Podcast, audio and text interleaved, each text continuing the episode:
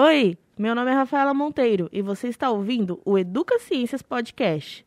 Hoje, o tema é nanomedicina aplicada e contaremos com a presença do professor Paulo Noronha Lisboa, físico e doutor em ciências pela UFSCar e membro do Departamento de Física da Faculdade de Ciências da Unesp Bauru e líder de um grupo de pesquisa que estuda diferentes aspectos da nanotecnologia aplicada à saúde. Também teremos a participação da física médica Marcela de Oliveira, doutora em biotecnologia e farmacologia pela Unesp de Botucatu. Está começando o Educa Ciências Podcast. Quando o assunto é educação, tudo pode. Sejam bem-vindos ao Educa Ciências. Primeiramente, gostaria de agradecer a presença da Marcela de Oliveira, nossa física médica, e do professor Paulo Noronha. Sejam muito bem-vindos ao episódio de hoje do Educa Ciências. Muito obrigado, Rafaela. Nós que agradecemos. Professor, na live do dia 8 de julho, você ministrou uma palestra sobre nanomedicina. A princípio, vamos abordar bastante esse tema hoje, né? E eu gostaria que você explicasse para os nossos ouvintes, né, como começou esses estudos, se nanotecnologia e nanomedicina é a mesma coisa, para dar uma diferenciação assim e introduzir o tema. Muito bem. Bom, começando por nanotecnologia, esse tema ou esse esse nome, ele foi criado por um físico americano chamado Richard Feynman que usou este nome a primeira vez em 1959, classificando fenômenos que estivessem uh, na escala atômica ou pouco maior do que a escala atômica. Então, toda vez que nós tratamos de escala nanométrica, nós estamos falando em algo um pouco maior do que a escala atômica, ou seja, numa dimensão muito reduzida e hoje nós definimos nanotecnologia como a compreensão e o controle da matéria em dimensões de 1 a 100 nanômetros. Um nanômetro é 10 a menos 9 metros. Ou seja, é uma escala muito menor, por exemplo, que o tamanho de uma célula humana ou de uma célula vegetal. E toda vez, então, que aplicamos a nanotecnologia em medicina, nós teríamos nanomedicina. Então, é algo que as pessoas podem visualizar, que não dá para visualizar, no caso, né? Não dá para ver a olho nu uma, uma, uma coisa, a princípio, em tamanho nano. Em, com a olho nu, não. Com microscópios, é, ópticos, também não nós temos que usar alguns microscópios especiais para conseguir manipular e enxergar a escala nanométrica. Certo. Marcela, você é física médica e isso é muito curioso, porque não é um curso que a gente ouve muito falar. Eu, a princípio, tive que dar uma pesquisada e eu acredito que quando as pessoas ouvirem que você é física médica, vão querer saber o que é. Você poderia falar um pouquinho mais sobre a sua formação, como funciona? Sim, sim. É, é, acho que essa é uma das perguntas que eu mais respondi desde quando eu decidi fazer física médica, né? A princípio, todo mundo pergunta o que, que é a física médica ou o que um profissional em física médica, de fato, é, acaba fazendo depois de formado, né? Uh, a pessoa que se forma em física médica, né, e o conceito da física médica, acaba sendo baseado no, nas três principais áreas do, do curso, né, o que a gente denomina como os três pilares principais da física médica, que são o radiodiagnóstico, a radioterapia e a medicina nuclear. Nesse sentido, o profissional, então, ele pode atuar de forma de realizar o controle de qualidade dos equipamentos utilizados para diagnóstico por imagem, né, que utilizam a radiação ionizante para diagnóstico por imagem, ou também ele, ele ainda pode a, atuar no, na área terapêutica de forma de avaliar esses equipamentos, realizando controle de qualidade, testes de proteção radiológica, cálculo de dose para um, um determinado é, tratamento de câncer específico, né? Então, ele realiza também essa parte de controle é, e dose, né? Monitoração de dose, na parte terapêutica, né?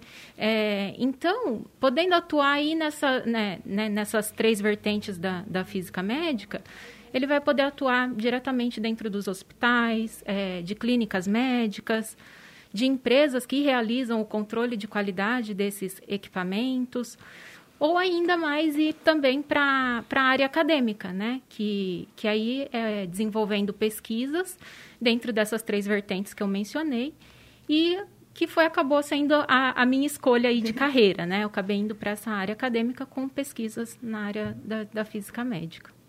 Certo? Quem sabe aparece pessoas querendo estudar nessa área, sim, né? Sim, sim. Está em crescente ascensão. Professor, você falou em linhas gerais sobre nanotecnologia. Você poderia dar um exemplo é, dessas aplicações, tanto na área da medicina quanto da odontologia, que você já havia mencionado na live, só para introduzir e ilustrar melhor? Claro.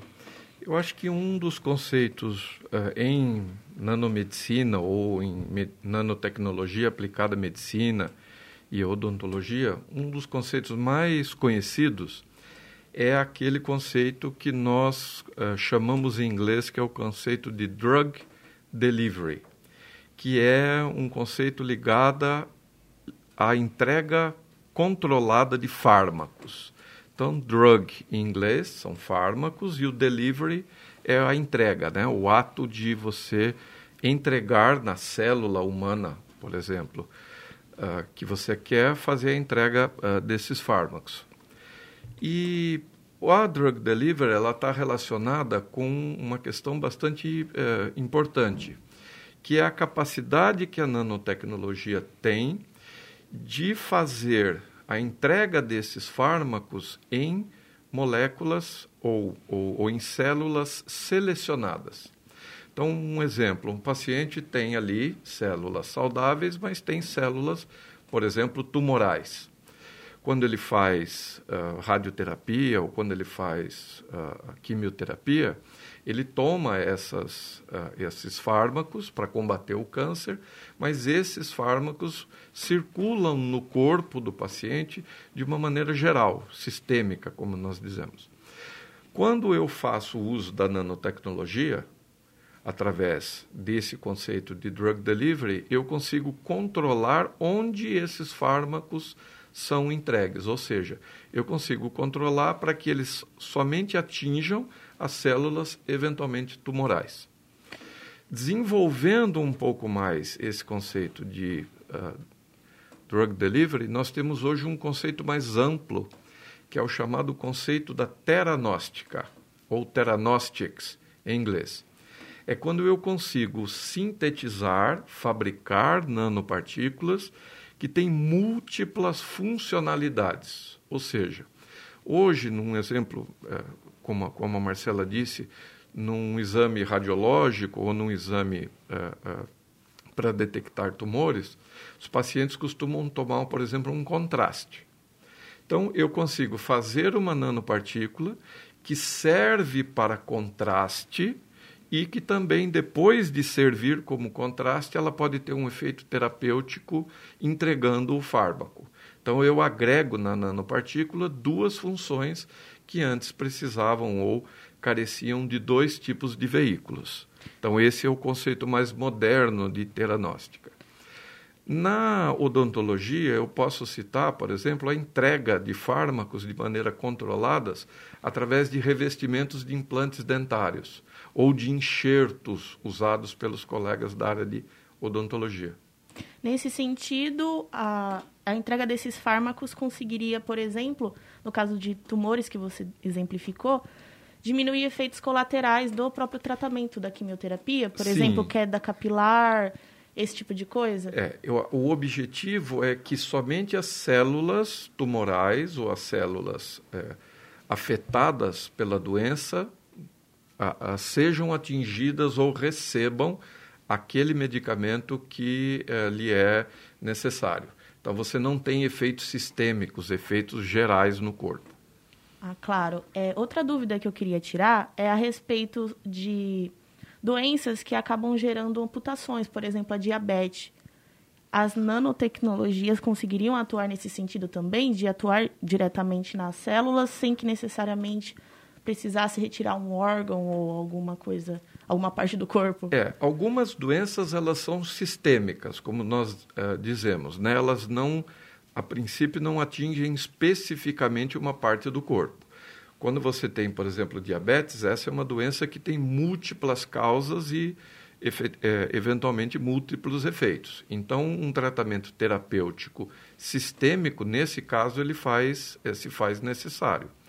Mas, voltando ao caso é, lá do câncer ou, ou caso de alguns tumores, você pode fazer, através do uso da nanotecnologia e da nanomedicina, uh, intervenções naquelas, naquele conjunto de células específicos. Certo.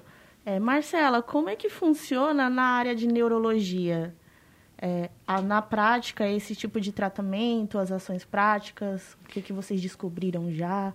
É, na área da, da neurologia, né, eu, eu, acredito que a utilização das nanopartículas ela está crescendo bastante e de uma maneira bem rápida, né, de forma tanto de aplicar a utilização dessas nanopartículas no diagnóstico como no tratamento, que foi o que o, o, professor Paulo acabou de mencionar, né? Essa característica de ser teranóstica, né? Que atua nessa, nessas duas formas é, simultâneas, né? Então, assim, na prática, é, em relação à neurologia, né? Do ponto de vista de diagnóstico, é, essas nanopartículas elas são então sintetizadas e produzidas para ter essa reação específica né, com, com as regiões que nós temos de interesse, ou pro, com uma lesão encefálica, ou com, com um tumor propriamente dito, né, as células tumorais. Então, a proposta é desenvolver essas nanopartículas com essa funcionalidade de regiões específicas. Né? E aí elas então atuam como um meio de, um, um meio de contraste né, nos, nos exames é, de diagnóstico né, por imagem. Então, essas nanopartículas elas é, possibilitam uma melhor visualização que auxilia no diagnóstico nas imagens de tomografia computadorizada ou ressonância magnética, né? E na prática, na, na, na, na, forma terapêutica, então, elas têm essa característica de serem produzidas de forma é, que vão carregar esse radiofármaco, né, de forma encapsulada, é, então englobam esse, esse radiofármaco e melhora então a, a, a acurácia dele no, na hora de realizar o tratamento, né. Paralelo a, ao tratamento, né, nessa forma de carregar o, o, radiofármaco propriamente dito, ela também pode ser é, desenvolvida de forma de atuar como um guia de receber a radiação externa que está sendo é, está sendo incidida no paciente na hora do tratamento, né? Então, ou ela pode re realizar o tratamento de forma de carregar, é, carregar o radiofármaco já diretamente na região de interesse, ou essa nanopartícula ela pode é, ter uma função na hora de incidência de uma radiação externa naquela região, né? E aí também com essa ideia que, que já foi mencionada de é, melhorar, né, otimizar é, o tratamento só naquela região onde tá, tem a lesão ou onde tem a, as células tumorais. Nesse caso, também seria possível utilizar essas nanopartículas para prevenir doenças? Por exemplo, doenças que a gente sabe que chega no, no final da vida, como Alzheimer, esse tipo de coisa. Seria possível? Há estudos nessa área? É uma pergunta para ambos. Uhum. Sim, no, no, num primeiro momento a gente pode aplicar também essas nanopartículas de forma a monitorar né, ou a progressão da doença e, de certa forma, como que o tratamento está sendo eficaz ou não. Né?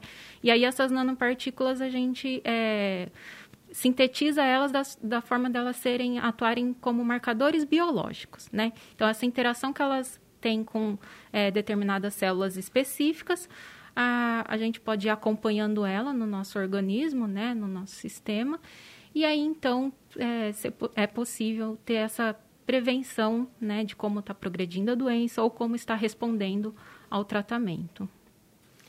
De uma maneira geral, é, toda vez que nós fazemos uso de uma nova tecnologia, no caso da nanotecnologia aí aplicada à medicina, o objetivo é este: eu não só fazer ou ter uma intervenção para a cura das doenças, como monitoramento do aparecimento de novas doenças e, eventualmente, também, no caso mais geral da nanotecnologia, quando eu controlo e quando eu consigo intervir antes mesmo que essas doenças se manifestem. Professor, você teria um exemplo de uso de nanopartículas que funcionaram na prevenção de doenças? De uma maneira geral, no caso de prevenção de doenças, hoje a nanotecnologia trabalha basicamente para questões uh, ligadas a, a, a, ao sistema uh, nervoso central, certo? E, em alguns casos, para a reverter doenças. Mas o caso ainda de prevenir doenças, nós temos que uh, olhar ou temos que analisar um outro ramo da medicina que é a chamada medicina preventiva ou a medicina personalizada, que também atua em escala nanométrica, mas não através de nanopartículas. Certo, professor. É, Marcela, você poderia falar sobre o tratamento da esclerose múltipla? O professor ele comentou comigo que você também tem conhecimentos a respeito do uso de nanopartículas, e aí eu acho que introduzir isso seria bem legal também. Sim, é, a questão da, das nanopartículas diretamente com a esclerose múltipla, né? A literatura traz para a gente não diretamente no tratamento, mas como essas nanopartículas, em especiais as nanopartículas metálicas, elas são agentes causadores da esclerose múltipla, né? E aí isso então levanta um ponto importante que a gente tem que sempre lembrar, que quando a gente está numa né, na área de, de, nanotecnologia e principalmente dentro da, da nanomedicina, né, nós temos a questão da nanotoxicidade também. Né? Então, isso é, é, um, é, a investigação do meu projeto né, de, de pós-doutorado, que a gente estuda mais esse lado de nanotoxologia, né, nanotoxicidade. Né? Como que essas nanopartículas que eu, você, né, estamos expostas é, no ambiente, né, continuamente exposto a, a, essas nanopartículas metálicas, elas podem representar um certo grau não benéfico ao nosso organismo. Né? Então, é um, é um ponto que a gente tem que sempre considerar quando a gente trabalha e aplica né, a nanotecnologia na medicina. Você já vivenciou algum caso em questão de teste que acabou intoxicando o organismo nesse caso? É, na, na minha pesquisa, né, o principal objetivo é a gente realizar essa associação né, de uma possível neurotoxicidade advindas da, das nanopartículas metálicas com o processo de neurodegeneração e, consequentemente, a esclerose múltipla. Né? Num primeiro momento, é, a gente realizou o monitoramento de, desses níveis dessas nanopartículas no organismo de forma a quantificar essas nanopartículas metálicas é, via amostras sanguíneas, né, de um grupo de pacientes com esclerose múltipla em comparação a um grupo controle. É, onde foi possível a gente observar que, que essas, é, é essas partículas metálicas, né, os níveis dela no organismo, altera quando comparado com o grupo controle. Então, esses pacientes com esclerose múltipla têm um desequilíbrio dessas partículas metálicas no, no sistema. Né? É, porém, a gente ainda está realizando estudos para efetivar a quantificação desse grau de neurotoxicidade. Né? Num primeiro momento, a gente realizou essa quantificação sanguínea. Né? E aí agora a gente está é, propondo uma continuidade no estudo para definir de fato esse grau aí de neurotoxicidade que pode desencadear é, a esclerose múltipla. E como é que funciona no dia a dia esses testes com nanopartículas? É, é, bom, como a gente né, envolve a, os pacientes com esclerose múltipla, né, então, num primeiro momento, a gente fez um acompanhamento com esses pacientes no ambulatório, onde eles fazem o tratamento da, da, esclerose múltipla, né? Nós temos uma parceria com o ambulatório da, da faculdade, do, do Hospital das Clínicas da Faculdade de Medicina de Botucatu. Então, esses pacientes são atendidos no ambulatório de lá. Num primeiro momento, a gente realiza a coleta de sangue desses pacientes, juntamente com um questionário sobre é, o histórico hospitalar desse paciente, o histórico de, de vida de, desse paciente, né? Uh, uma vez coletada essa amostra sanguínea, ela, ela passa por é, alguns é, experimentos para caracterizar e quantificar essas nanopartículas metálicas presentes no sangue do, do indivíduo. Né?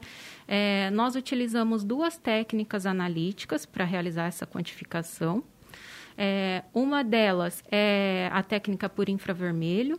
Então, a gente consegue é, monitorar, monitorar e analisar, né, na verdade, como que a, é, essas partículas metálicas estão na, na, nossa amostra, em termo molecular, né, em termos de ligação, como esse, esse metal está ligado no, na, na, amostra sanguínea. E também a gente realiza a técnica de espectroscopia é, acoplada por plasma iônico, né, que essa sim, de fato, quantifica para a gente é, os níveis metálicos no organismo. Então, eu consigo mensurar o quanto de alumínio tem nesse, nessa amostra, o quanto de cobalto, de, de magnésio e assim, né? A gente fez uma leitura aí de 12 elementos, né? De, de 12 elementos metálicos.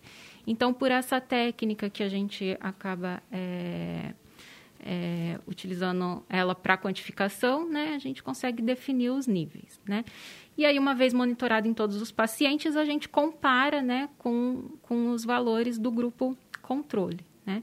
E aí foi o que permitiu a gente ter essa, é, esses resultados mostrando que esses níveis alteram nos pacientes com a esclerose múltipla. Interessante, então é algo a se aperfeiçoar, né? Sim. É, professor, é, você teria pesquisas ou alguns resultados de alguns testes que estejam sendo realizados na cidade, como ela comentou de Botucatu, eu fiquei curiosa a respeito de Bauru, porque falamos bastante sobre a questão de cérebro, questão de câncer, várias áreas da saúde. Aí eu gostaria de saber se tem algo acontecendo. Como a Faculdade de Medicina da Unesp é em Botucatu e nós precisamos usar pacientes, ter acesso aos pacientes, toda a nossa pesquisa clínica via pacientes é feita em Botucatu. Pegamos uh, pacientes que passam pelo Hospital das Clínicas e pela Faculdade de Medicina de Botucatu.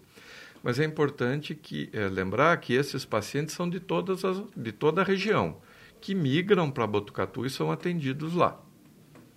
Certo.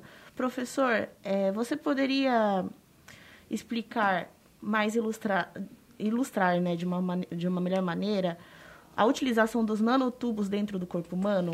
É, como é que é realizado esse estudo? Como é feito? Essa é uma pergunta interessante porque ela nos permite fazer uma, um, uma comparação com aquilo que nós estávamos falando sobre drug delivery. Uh, no caso lá da drug delivery, eu tenho nanoesferas. Então, as, essas nanoesferas, elas têm um núcleo e uma casca, então do inglês core, que é núcleo, e casca, que é shell, e eu faço então uma nano uma nanoesfera dessa muito muito especificamente para tentar então fazer a entrega ou carregamento controlado de fármacos até as células. Em substituição, por exemplo, a medicamentos ou a medicações que são é, co é, colocadas via oral. Importante é, deixar bem, bem estabelecido aqui que a medicação via oral ela é uma abordagem terapêutica correta, tá certo? Mas que pode ser melhorada na sua eficiência ou, como nós dissemos, eventualmente a efeitos colaterais. Então, eu consigo fazer o drug delivery através de nanoesferas. No caso dos nanotubos, é, é uma situação um pouco diferente, mas talvez também bem interessante. Quando eu pego uma nanoestrutura e ela está não na forma de esfera, mas na forma de tubos, ao invés de eu ter propriedades de drug delivery, de entrega de fármacos, esses, essas nanoestruturas, esses nanotubos, elas têm uma propriedade de um reforço mecânico em algumas estruturas que nós é, colocamos. Então, olha só que interessante: mesmo uma partícula muito pequena, com formas geométricas diferentes ou formatos geométricos diferentes têm aplicações muito diferentes. Então, as nanoesferas são usadas para drug delivery, os nanotubos para reforço mecânico. Que, que nós queremos é, dizer com reforço mecânico? Então, mudando um pouquinho de foco, quando nós temos pacientes que têm câncer, por exemplo, na mandíbula, ou ter tem perda de massa óssea na mandíbula, eu tenho que fazer um substituto para aquele osso, tá certo? para que o paciente recupere, além da função estética, uma função mastigatória adequada. Então, o que é que nós fazemos é, com o uso da nanotecnologia? Nós desenvolvemos materiais que podem ser impressos em impressoras 3D, em bioimpressoras, que substituem aquele osso macroscópico, grande.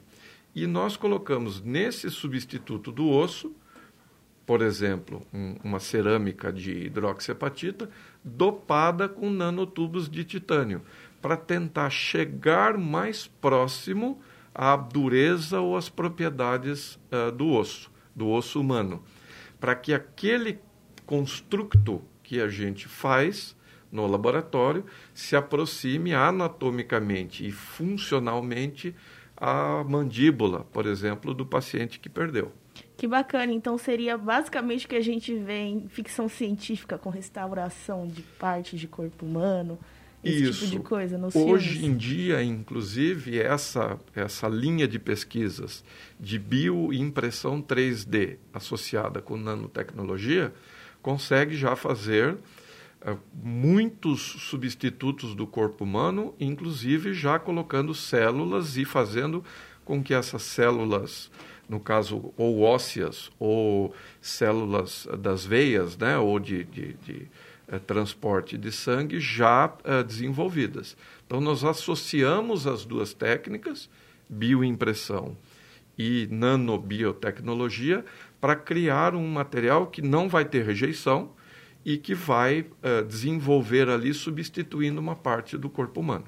Interessante. Então, talvez mais para o futuro, né, seja possível portadores de deficiência conseguirem adquirir esse tipo de coisa. Uh, Pensando num futuro distante, claro. Sim, hoje em dia a, a substituição de tecidos uh, duros, por exemplo, como os ossos, é uma realidade. Desde os anos 50, Uh, esses, esses substitutos, por exemplo, como eu mencionei, de um pedaço do, da mandíbula ou do crânio, ou até mesmo um osso da perna, tal, ele pode ser substituído por titânio. Então se faz ali um implante de titânio metálico. O titânio tem algumas vantagens, mas tem algumas desvantagens. A primeira desvantagem é que essa propriedade mecânica, essa dureza, não é igual do osso humano. Então se desenvolveu, nos últimos anos, uma aplicação de substituir o titânio, que é um metal, por uma cerâmica, por exemplo, de hidroxiapatita, que é uma cerâmica mais próxima do osso humano.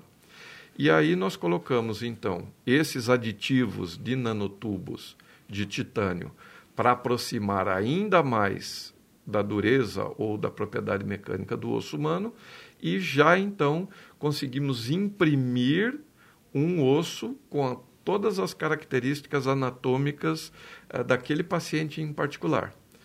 E mais modernamente colocamos ali então células, sejam elas células ósseas ou qualquer outra célula, para induzir, para melhorar a biocompatibilidade daquele material. Certo. Marcela, é, você tinha comentado né, sobre o uso, assim como o professor, sobre nanomateriais, nanotecnologias no tratamento de tumores no cérebro. Só que eu fiquei bem curiosa a respeito toxicidade. E há muitos riscos nesse tipo de tratamento? Como, como é que funciona, assim, sabe? Principalmente no caso do cérebro, que todo mundo tem medo de mexer com a cabeça, né? como, como é que é na prática? E quais os avanços mais aprofundamente vocês já conseguiram nesse sentido? É, nesse sentido, né, toda pesquisa, é, toda partícula, e, e especificamente né, na escala nano, nanopartícula, para ela poder ser usada na prática, antes disso, ela passou por vários testes, né? Justamente para ter esse fator de neurotoxicidade, no caso, na região encefálica, né? Então, quando essa nanopartícula ela já está sendo aplicada num ser humano, né, em, em específico, ela já passou por um teste de neurotoxicidade garantindo que essa é, não está sendo tóxica para o indivíduo. Né? Então, por isso que é interessante a gente ter o desenvolvimento das pesquisas, levando em consideração essa questão da, da neurotoxicidade. Né? Porque, na prática, quando ela já está sendo aplicada no, ser, né, no indivíduo, no ser humano, ela garante que, essa, que não vai ser benéfica para o indivíduo. Ou tem um grau também de, é, de neurotoxicidade, porém aí a gente tem que avaliar a questão risco-benefício, né? Então, aquela utilização daquela, daquele nanomaterial pode desencadear, um, né, ou está é, tá embutido um grau de toxicidade, porém o benefício que ela vai causar, né, em termos do tratamento, por exemplo, né, na hora de é, carrear um radiofármaco é bem maior, né? Então, é, a aplicação e a utilização dela acaba sendo benéfica. Né? Em questões de doenças cerebrais, eu fiquei curiosa também para saber se há pesquisas ou há estudos na questão psiquiátrica também, sabe? Por exemplo, se há perspectivas da gente conseguir substituir medicamentos psiquiátricos por meio desse tipo de tratamento pelo, por nanopartículas, por exemplo, numa depressão, numa ansiedade, que são doenças que cada vez mais está na boca das pessoas, né? E na cabeça delas também. Ah, esse tipo de manifestação, é, como, como depressão ou, ou parecido, ou, ou situações parecidas, fazem parte daquele grupo de doenças sistêmicas, ou seja, uh, que tem um fundo múltiplo ou uma causa múltipla. A nanotecnologia ela pode ajudar quando eu faço uh, uh, a entrega controlada de fármacos ou quando eu faço a aplicação de, de medicação de uma maneira mais específica. Mas é importante mencionar que, nesse caso de doenças de fundo psicológico, de uma maneira geral, eu tenho uma, uma, um comprometimento sistêmico. Eu posso atuar lá uh, especificamente na área de nanomedicina ou fazendo a atuação da entrega dos fármacos, quando isso é possível, mas as origens, as causas, uh, o controle dessas doenças são mais sistêmicas do que localizadas certo? E por elas não serem tão localizadas, aí dificulta o, o tratamento por esse tipo de ciência, nesse caso. Não só porque não é, não creio que seja dificulta, é que você precisa de vários uh, profissionais ou do, do, ajuda de vários profissionais uh, que vão além só da medicação em si, não é? Então, quando você faz uh, uma intervenção nesse caso, eu não sou especialista nisso, mas Uh, quando você faz a intervenção num paciente com algum tipo de compro comprometimento desse tipo, uh, além dos, dos, aspectos farmacológicos mesmos envolvidos, você tem outras questões que também precisam ser abordadas. Certo. É, Marcela, você poderia falar mais sobre as aplicações da área que você estuda? O professor falou que é muito amplo, né? Ele passou o seu seu currículo para a gente. E aí eu gostaria de saber se você tem mais alguma coisa para compartilhar sobre essa área, caso eu não tenha perguntado. Sim, é, é, é, de fato é uma área assim bem ampla, né? E todas as pesquisas que nós desenvolvemos no, no nosso grupo, né? Ela tem esse caráter interdisciplinar, né? Então isso é, abre um leque de opções, né? Para a gente realizar pesquisas e, e, estudos específicos, né? É, por exemplo, o caso específico da investigação com os pacientes com a, a esclerose múltipla, né, permite no nosso grupo ter, terem pesquisadores é, formados que, que, que nem o meu caso, em física médica, mas eu tenho colaborações de alunos que são formados em biologia, para a gente né, entender e estudar, investigar um pouco melhor a parte biológica, essa resposta sistêmica que o organismo tem. É, nós temos é, profissionais da área da física, né, como o, o próprio professor Paulo é formado em física, mas nós temos também o apoio dos alunos da, da graduação da física porque envolve essa questão da síntese, caracterização das nanopartículas, né, e a aplicação dela no organismo. Então, assim, a nossa pesquisa, ela tem esse caráter interdisciplinar que, interdisciplinar que possibilita e abre um leque de opções para a gente é, desenvolver e trabalhar com profissionais de diferentes áreas, né? É, eu, eu acredito que nessa conversa que a gente está tendo hoje é, realmente vai chamar a atenção de, de bastante ouvintes, né?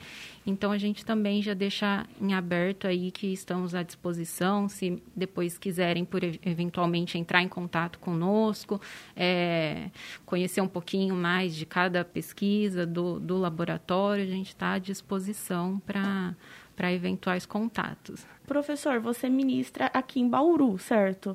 Mas o seu laboratório é em Botucatu ou é aqui? Não. Para caso a, queiram te procurar pós-pandemia.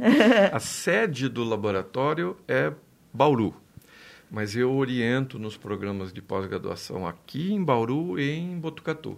E o laboratório é aberto para visita? O laboratório pode ser visitado, será um prazer receber é, qualquer um lá. A gente promove é, inclusive visitas guiadas, as, o, escolas ou, ou, interessados acabam, acabam participando dessas visitas guiadas, que serão retomadas tão logo as condições sanitárias permitam, né?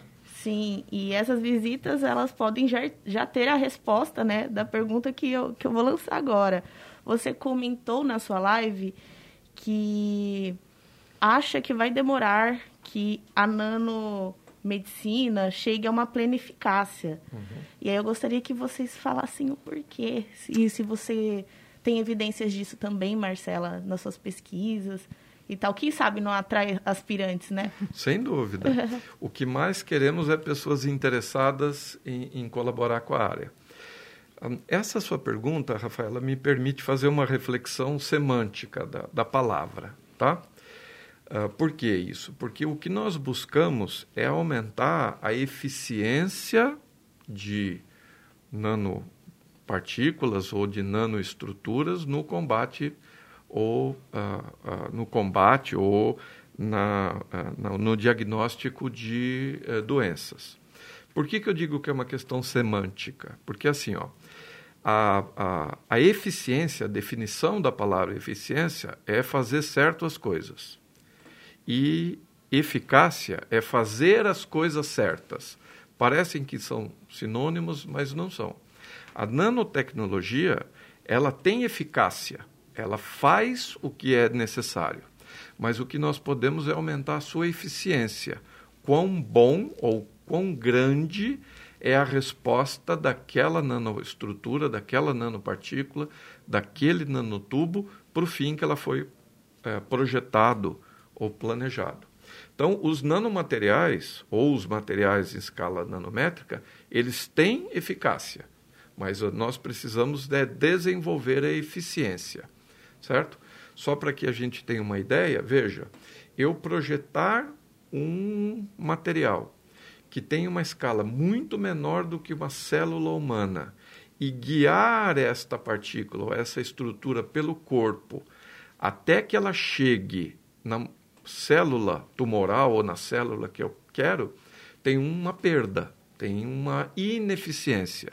É essa eficiência que eu quero que eu quero trabalhar. Então os, as nanopartículas são eficazes, mas nós temos que trabalhar com a questão da eficiência.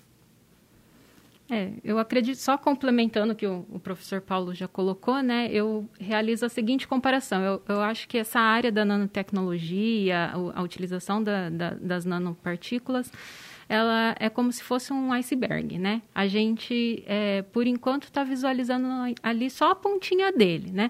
Mas no fundo ele assim é, é, enorme, né? Então assim, com o tempo, com, com, a, com, o respaldo da ciência, o desenvolvimento de novas pesquisas, né? É, isso tudo vai permitir a gente então a continuar nossas investigações e melhorar essa questão da, da eficiência que ainda é, é um ponto importante a ser levado em consideração. E talvez uma das coisas mais belas da nanotecnologia aplicada à área de saúde, de uma maneira geral, é que ela é feita de maneira interdisciplinar.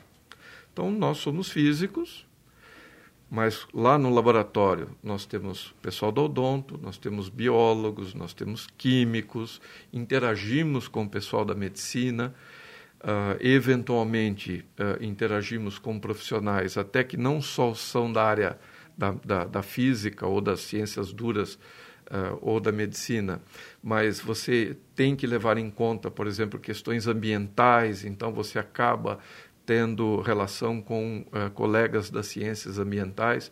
Então, o bonito da nanotecnologia é que ela é feita sempre com muitos atores, atores diferentes.